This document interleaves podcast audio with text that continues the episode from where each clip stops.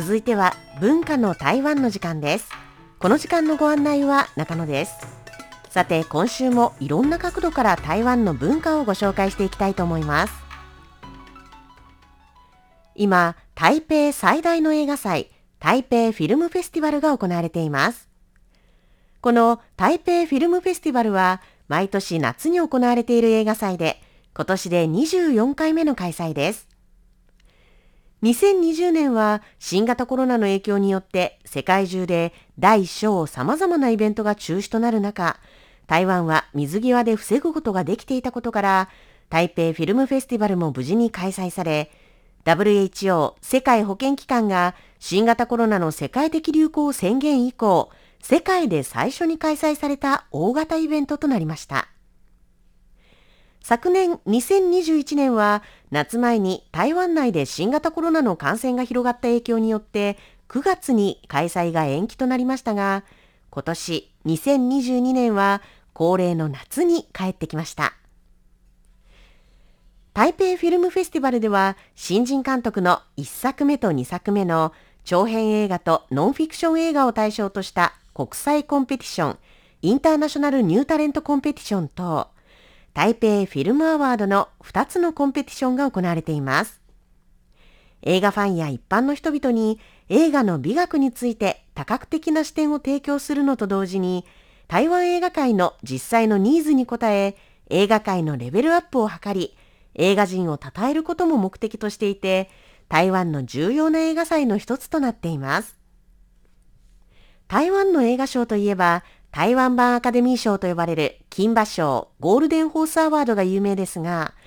ゴールデンホースアワードは中華圏の作品が競うのに対して、この台北フィルムフェスティバルのコンペティションの一つ、台北フィルムアワードは台湾の映画に特化した映画賞です。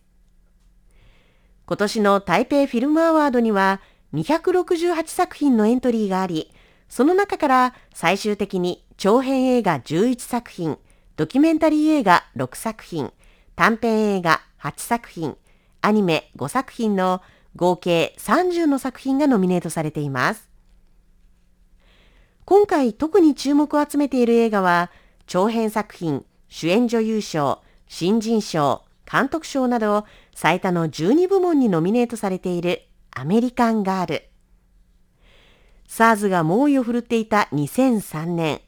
病気が発覚した母親の本格的な治療を開始するため、移住先のアメリカから父の待つ台湾へと戻ってきた母と娘。しかし、母は体調も精神状態も不安定になり、娘は中国語の壁から成績が下がり、周りからはアメリカンガールとあだ名をつけられ、学校生活がうまくいかず、アメリカに帰りたいと母親と衝突するようになります。数年ぶりに再会した父親ともうまくいかず、家族関係がギクシャクしてしまう。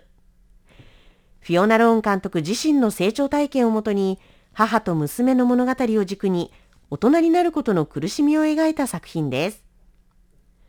この映画は2020年にアメリカインディペンデント映画賞のファストトラックプログラムに選出。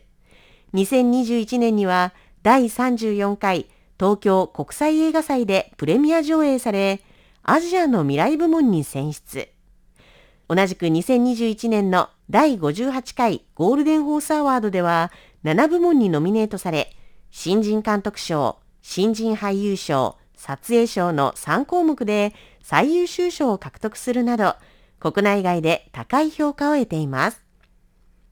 また、今年の台北フィルムフェスティバルのもう一つのコンペティション、 International New Talent Competition の台湾代表の一つでもあります。そしてこの他に注目を集めている映画は、月、老人の老と書く、月老、Till We Meet Again、邦題、ユエラオ、また会う日まで。この映画は、放題、あの頃君を追いかけたのギデンズコー監督が描く台湾のファンタジーロマンスムービー。昨年2021年のこの台北フィルムフェスティバルのオープニングを飾った映画です。長編作品、主演男優賞、助演男優賞、監督賞など11部門にノミネートされています。また、実際に起きた社会事件をもとに描かれたサスペンススリラー、ガッテムド・アシュラも長編映画、監督賞、助演男優賞、助演女優賞など9部門にノミネートされ注目を集めています。現在、台北の対象となる会場でノミネート作品の上映が行われていますが、すでにどのチケットも完売となっています。今年はどの映画がどんな賞を獲得するのか楽しみです。それでは一曲お送りしましょう。今回台北フィルムアワードで11部門にノミネートされている注目の映画、月老、Till We Meet Again、邦題、ユエラオ、また会う日までの主題歌です。ウェイリー・アン、ウィリアム・ウェイで、如果可以、もし可能なら。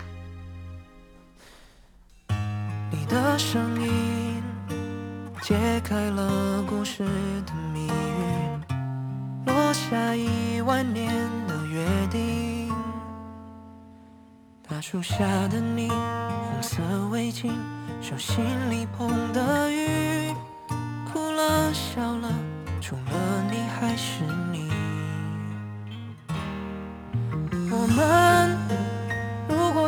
次错过，不敢牵起你的手，我会多么寂寞，等待红线来的时候。如果可以，我想和你回到那天相遇，让时间停止那一场雨，只想拥抱你在身边的证据，闻你，眨眼，一瞬间，你说好就是永远不会变。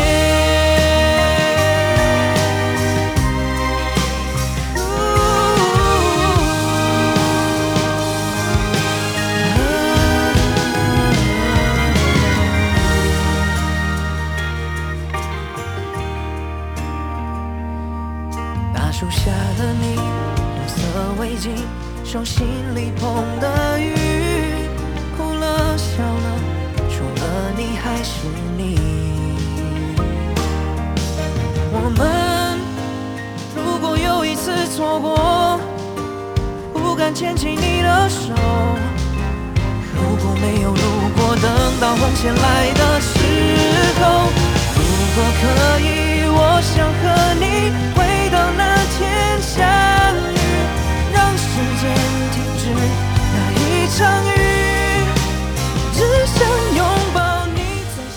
の台北フィルムフェスティバルの特別上映作品に The Leaking Bookstore という作品が選ばれ明日6月25日に世界初上映されますがこの作品は台湾の有名な監督王小棣氏が立ち上げたテーマの異なる複数のエピソードで構成される Q シリーズのセカンドシーズン Q シリーズ2の最初の作品。この Q シリーズは若手の人材育成とドラマ制作を兼ねていて過去にもこのシリーズから数々の受賞作品や受賞者が生まれています。そのシリーズからの作品とあってすでに期待が高まっています。 Q シリーズ2の最初の作品「 The Leaking Bookstore」は有名な作家ガシン翔太の「ガ」「オノ」と書くガフの小説「フィックス」を映画化したもの。サスペンススリラーと頭を使う推理が組み合わさった作品となっています。この「 The Leaking Bookstore」は8月6日にテレビで放送されますが一足先に台北フィルムフェスティバルで紹介されることに出演者もとても喜んでいます。目の肥えた映画好きからどのような感想が出てくるのかも楽しみなところです。台北最大の映画祭台北フィルムフェスティバル。今年2022年は7月9日まで行われ最終日の9日に台北フィルムアワードの授賞式典が行われます。文化の台湾今週は第24回台北フィルムフェスティバルをご紹介しました。この時間のご案内は中野でした。お聞きの放送は台湾国際放送です。